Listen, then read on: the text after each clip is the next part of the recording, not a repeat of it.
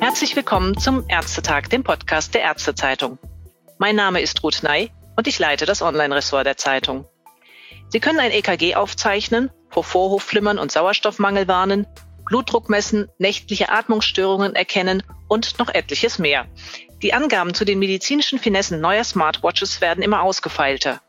In einigen Studien wurde die Validität der Messungen auch bestätigt. Doch wie verlässlich sind die Aussagen im Alltag für Patienten, die herzkrank sind und ein erhöhtes Herzinfarkt- oder Schlaganfallrisiko haben? Kann die Auswertung im besten Fall vielleicht dem betreuenden Arzt wichtige Therapiehinweise geben? Diese Fragen möchte ich heute zum Aktionstag Schlaganfall mit Professor Peter Radke von der Schönklinik Neustadt besprechen. Denn Schlaganfall ist in Deutschland die dritthäufigste Todesursache. Eine der Hauptursachen von Schlaganfällen ist bekanntlich nicht erkanntes bzw. nicht therapiertes Vorhofflimmern. Professor Radke ist Kardiologe und Vorsitzender des Ausschusses für E und M Health der Deutschen Gesellschaft für Kardiologie. Und damit ein herzliches Hallo am Telefon, Professor Radke. Ja, guten Tag, Frau Ney. Professor Radke, vorneweg gefragt, tragen Sie denn selbst eine Smartwatch, mit der Sie medizinische Funktionen tracken? Ja, wir testen ab und an Smartwatches. Privat trage ich aber eine analoge Uhr und in der Klinik tragen wir gar keine Uhren aus Hygienegründen. Wenn Sie solche Uhren getestet haben, wie ist denn generell die Haltung der kardiologischen Fachgesellschaften zu diesen Devices? Lässt sich damit das Risiko von Schlaganfällen tatsächlich reduzieren? Oder sind die Smartwatches noch mehr eine Spielerei für die eher gesunden Fitten? Also weder noch. Es gibt derzeit keine wissenschaftliche Evidenz, dass sich das äh, Risiko von Schlaganfällen tatsächlich reduzieren lässt. Und es ist deutlich mehr als eine Spielerei. Es ist also schon so, dass diverse Devices, Smartwatches oder auch Smartphones mit Applikationen Vorflimmern mit einer relativ hohen Sensitivität und Spezifität erkennen können. Man weiß ja inzwischen auch aus etlichen Untersuchungen, es lässt sich tatsächlich ein Einkanal mit ein paar Tricks sogar ein Vierkanal-EKG aufzeichnen. Es, ähm, wie gesagt, Sie haben gesagt, das Vorhofflimmern lässt sich auch messen. Aber was muss dann noch aus ärztlicher Sicht passieren oder sich verbessern, damit es zu einem breiteren Patienteneinsatz kommen könnte, damit also ein echter Mehrwert in der Versorgung entsteht und sich auch ärztliche Handlungsempfehlungen ableiten lassen könnten? Der Bedarf wäre ja groß. Immerhin kommt es jedes Jahr bei schätzungsweise über 280.000 Menschen in Deutschland zu einem Schlaganfall. Ja, das ist richtig.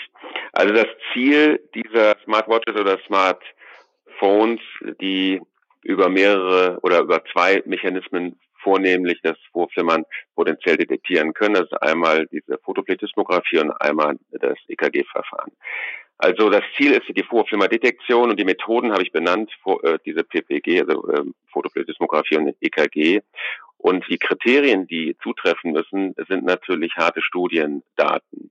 Derzeit ist es so, dass die Photopletismographie einen Hinweis geben kann, dass eine Rhythmusstörung gegebenenfalls Vorflimmern äh, vorliegt und daraus kann keine Diagnose gestellt werden derzeit. Da müssen also nachfolgende EKG, Standard-EKG-Aufzeichnungen erfolgen.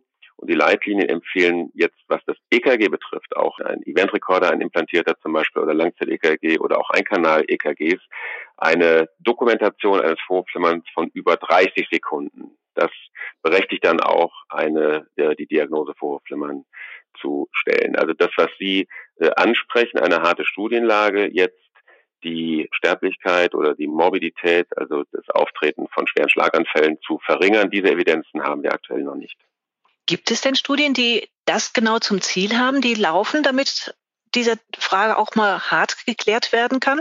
Im Augenblick weiß ich auch, es geht immer noch das Risiko, dass es zu viel falsch positive Ergebnisse gibt, dass Fehlalarme ausgelöst werden, etwa durch Bewegung und damit natürlich vielleicht auch Kosten für einen vermeintlichen Notfall ausgelöst werden.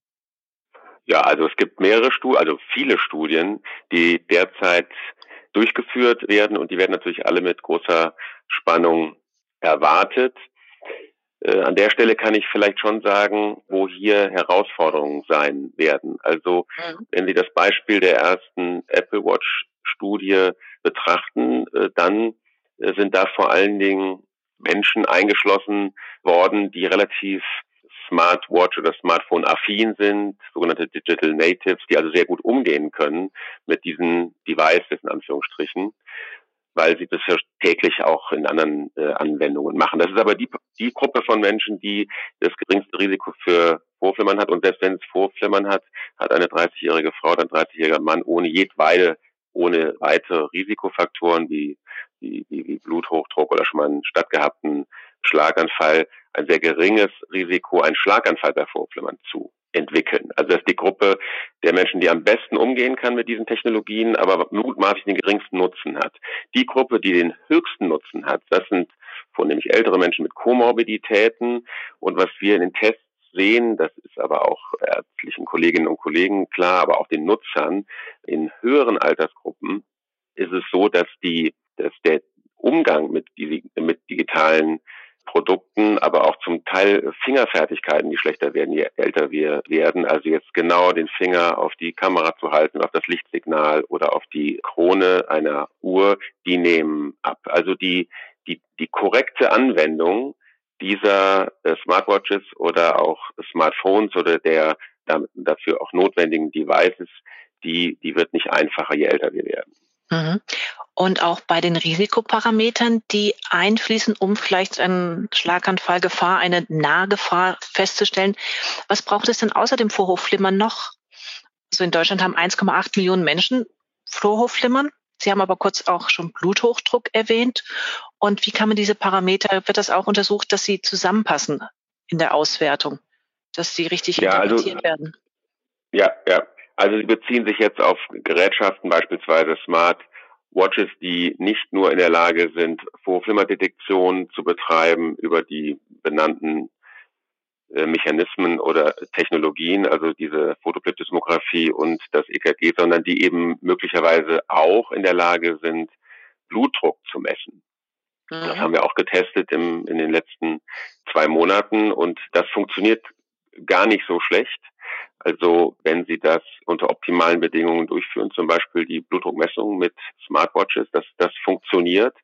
Aber auch hier ist der Anwender, also der, der, der Mensch, der Patient, die Patientin, die eine derartige Uhr, die Uhr anzieht und dann, dann muss es auch kalibriert werden und dann braucht man auch äh, ganz ruhige, äh, spezifische Bedingungen, um den Blutdruck zu messen. Also das kann eben auch die Aussagekraft der Blutdruckmessungen dann wieder einschränken. Aber es wird Geräte geben und gibt es jetzt ja auch, die tatsächlich beides können, weil sowohl Vorflimmern als auch der Bluthochdruck, ja, wie Sie richtig sagen, Risikofaktoren für einen Schlaganfall darstellen. Es bleibt also spannend bei den laufenden Studien. Können Sie sagen, wie lange es etwa dauern wird oder können Sie einschätzen, bis man da vernünftige Ergebnisse hat aus den ersten Studien? Ja, also das ist ein bisschen aufwendiger als jetzt die Diagnose allein nicht zu stellen oder zumindest eine Rhythmusstörung äh, zu beweisen oder eben auszuschließen, weil ja klinische Ereignisse letztendlich dann auch ähm, eintreten und miteinander verglichen werden. Und die klinischen Ereignisse, die treten ja auch häufig erst sehr viel später ein. Also das Ergebnis einer Messung, einer Smartwatch zum Beispiel, was jetzt den Rhythmus äh, betrifft, den Herzrhythmus, das hat man sehr schnell. Das klinische Ereignis, das folgt erst nach Monaten oder vielleicht Jahren. Insofern ist da sicherlich ein bisschen Geduld erforderlich, aber ich gehe davon aus, dass das ja auch Studien sind mit sehr großen Patientenzahlen. Und äh, es gibt ja auch einen großen Bedarf, diese, diese Studien durchzuführen. Und insofern glaube ich, dass, dass wir jetzt ja nicht von einem Jahrzehnt sprechen, sondern von ein, zwei Jahren. Mhm. In diesem Zusammenhang stellt sich natürlich bei den vielen Daten, die damit erhoben werden, auch immer die Frage mit dem Datenschutz bei den Wearables. Ist das ebenfalls ein noch zu klärendes Thema? Ja, das ist ein andauerndes Thema. Also hier gilt es ja vor allem einerseits das Binnenverhältnis zwischen dem Patienten und dem Therapeuten oder der Therapeutin zu definieren. Und das ist über den Behandlungsvertrag üblicherweise kein Problem die Datensicherheit, also da geht es ja darum, wo sind die Daten gespeichert, auf welchen Servern sind die gespeichert und wie werden die Daten kommuniziert, also beispielsweise vom Patienten zum Therapeuten, der Therapeutin zum Arzt, zum, zur Ärztin ins Krankenhaus. Das sind also das sind datenschutzrechtliche Aspekte, die berücksichtigt werden müssen. Zum Beispiel, dass es also da End-zu-End-Verschlüsselung geben muss für den E-Mail-Verkehr oder auch für Messenger-Dienste. Also Messenger-Dienste, die müssen dann DGSVO-konform sein, definitiv. Die meisten, die privat verwendet werden, sind das jetzt nicht unbedingt. Wenn man dann nochmal weiterdenkt, Sie sind ja auch Vorsitzende des Ausschusses für E&M Health in der Deutschen Gesellschaft für Kardiologie. Da ist doch bestimmt auch das Thema DIGA, digitale Gesundheitsanwendung, auch immer mal wieder auf dem Tablet. Ja, ja. Gibt es da auch schon Überlegungen, dass auch solche Apps oder die Smartwatches selber auch in den Bereich der DIGA und damit auch Kassenleistung werden könnten? Denn ja, das sollte ein ja ziemlich teuer. Die, ja, die sind teuer, aber das sind dann hinterher gesundheitsökonomische Aspekte, die man berücksichtigen wird, auch was Preisfindung betrifft und so weiter. Aber dieses Erstattungskonzept ist natürlich sehr sinnvoll, weil es ja nicht eine Frage des eigenen Geldbeutels sein darf, jemand Zugang zu diesen Technologien hat oder nicht. Und äh, dafür ist dieses Verfahren, das über das B-Farm ja läuft, sehr sinnvoll. Ich habe heute Morgen nochmal auf den äh, DIGA-Katalog geguckt. Da gibt es für das Herz-Kreislauf-System tatsächlich mit Stand heute, also heute Morgen, nur eine DIGA, die solche Patienten adressiert, die schon einen Schlaganfall hatten. Aber ich weiß, dass es mehrere DIGA-Anbieter gibt, die hier in dem Verfahren sich befinden. Auch noch mal ein bisschen weiter in die Zukunft geschaut. Das Telemonitoring bei Schlaganfall hat ja schon Standards gesetzt. Da passiert schon sehr viel. Wäre das auch eine Möglichkeit, mit Smartwatches in das Telemonitoring da ein Konzept zu finden, wo die eingebunden sind? Na, ich glaube, dass zukünftig sehr viel Monitoring und Sensorik, die ja über diese Devices, Smartphones, Smartwatches generiert werden, dass die letztendlich auch in digitale Gesundheitsakten einfließen, die dann auch letztendlich bei den Behandlern oder den Krankenhäusern oder mit den äh, Krankenhausinformationssystemen oder Praxisinformationssystemen konnektiert werden, weil diese großen Datenmengen, also Medizin wird datengetriebener und diese großen Mengen an Daten müssen ja irgendwie auch prozessiert werden. Und äh, künstliche Intelligenz ist ja nur ein Stichwort. Das ist ja auch ein, Verfahren, das eben diese Signale von den Uhren dann prozessiert, um eine Wahrscheinlichkeit mit einer hohen Wahrscheinlichkeit dann tatsächlich, sind ja auch selbstlernende Systeme, das Vorflimmern detektieren zu können. Also da wird es zu einer großen Konnektivität von Daten kommen, die der Patient mitbringt und dann Daten, die, die von Ärztinnen, Ärzten oder Therapeuten erhoben werden, die dann von anderen Gerätschaften kommen, zum Beispiel, da gibt's die Anamnese spielt dann natürlich auch eine Rolle. Also es gibt eine sehr hohe Konnektivität dann von Gesundheitsdaten, die auch abgelegt werden können oder die der Patient, dem Patienten gehören die Daten ja und der, der darf ja auch dann entscheiden, wer die, wem diese Daten zur Verfügung gestellt werden können. Vielleicht trotzdem nochmal jetzt mit Blick auf die Gegenwart. Wenn jetzt ein Patient zu Ihnen kommt und fragt, Herr Doktor, ich würde mir gerne so eine Smartwatch zulegen, ich mhm. habe Schlaganfallrisiken, mhm. können Sie mir das empfehlen oder nicht? Was hat ein Patient mhm. heute zumindest schon davon? Also wir wissen, dass die Akzeptanz bei Behandlern und Patienten ziemlich hoch ist. Das sehe ich auch in meinem klinischen Alltag. Also es kommen nicht wenige Patienten zu uns oder auch zu mir in die Sprechstunde, die von Herzrasen, Herzstolpern sprechen und dem einen oder anderen empfehle ich dann auch eine, ein Device, eine, eine Smartwatch, vor allen Dingen, wenn diese Ereignisse relativ selten sind. Also wir wissen, dass ein häufiges Screening auf Vorhofflimmern sinnvoller ist, als jetzt opportunistisch, also beim Arztbesuch zum Beispiel einfach mal ein EKG zu schreiben. Und die Ergebnisse, die dann eine solche Uhr erzielen kann, die können über PDF-File einfach digital auch ausgetauscht werden. Also da muss der Patient jetzt nicht direkt wieder irgendwo hinkommen, um, um dann zu zeigen, was auf der Uhr steht, sondern diese Ergebnisse können auch exportiert werden als PDF-Files und dann eben per E-Mail datenschutzsicher verschickt werden. Und dann kann man dem Patienten weitere Empfehlungen geben, also bei den fotoplethysmografischen Daten, die dann hinweisen können, dass möglicherweise Vorflimmern besteht, ist das wichtig, das über Langzeit EKGs zu verifizieren oder dann eben auch auszuschließen, wobei die Sensitivitäten, Spezifitäten auch bei der Fotoplethysmographie schon zum Teil deutlich über 90 Prozent liegen, so dass man da gerade bei Patienten, die ein hohes Risiko haben dann für Schlaganfall, definitiv mehrere Langzeit-EKGs anschließen sollten. Und bei den EKG, Einkanal-EKG oder auch durch Patches oder so können es ja auch Mehrkanal-EKGs sein.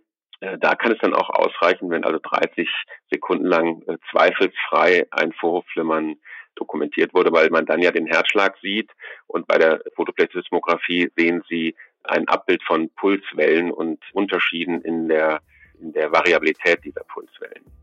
Ja, ein spannendes Thema. Wir sind gespannt, was die Studien zu den harten Daten ergeben werden, aber es lässt sich zumindest schon so viel feststellen.